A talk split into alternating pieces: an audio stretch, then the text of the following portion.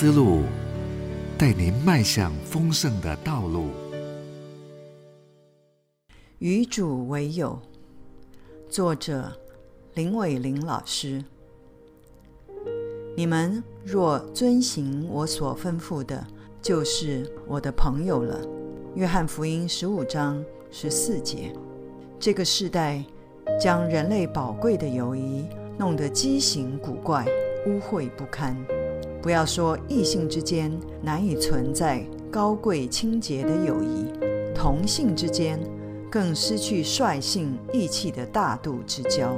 这使得人际更显得疏离寂寞，也让人正直向上失去重要的助力。什么是朋友之交？又与恋人的差别为何？有人这样定义：最基本的，朋友间绝不会因为亲密而有恋人、情人间才有的浪漫遐思、激情冲动。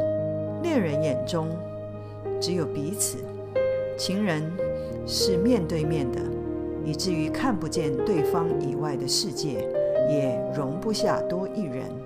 朋友之交却是肩并肩，面向共同志趣，以致多多益善。因此，最坚固的婚姻必是两者成分兼具。有趣的是，耶稣在离世前开始将门徒从跟随仆人的层次提升到朋友，并且预示他们将领受耶稣对他们的最高朋友之爱，也就是为他们舍命。只是朋友，既是平行的，怎么是以遵行其中一位的命令为互动的模式呢？这是在有违一般的朋友模式。固然，朋友间会有意见领袖，但是真正之交不总是永远向一边倾斜的。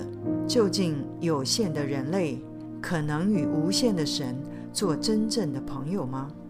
显然。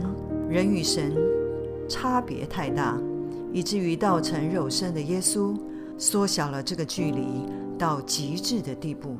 如同他所解释的：“不是你们拣选了我，是我拣选了你们。”因此，什么是与主为友的共同面向呢？就是如同他爱他的父，遵行父一切的旨意。这个结果将是叫耶稣的喜乐长存在我们心中到满意的地步。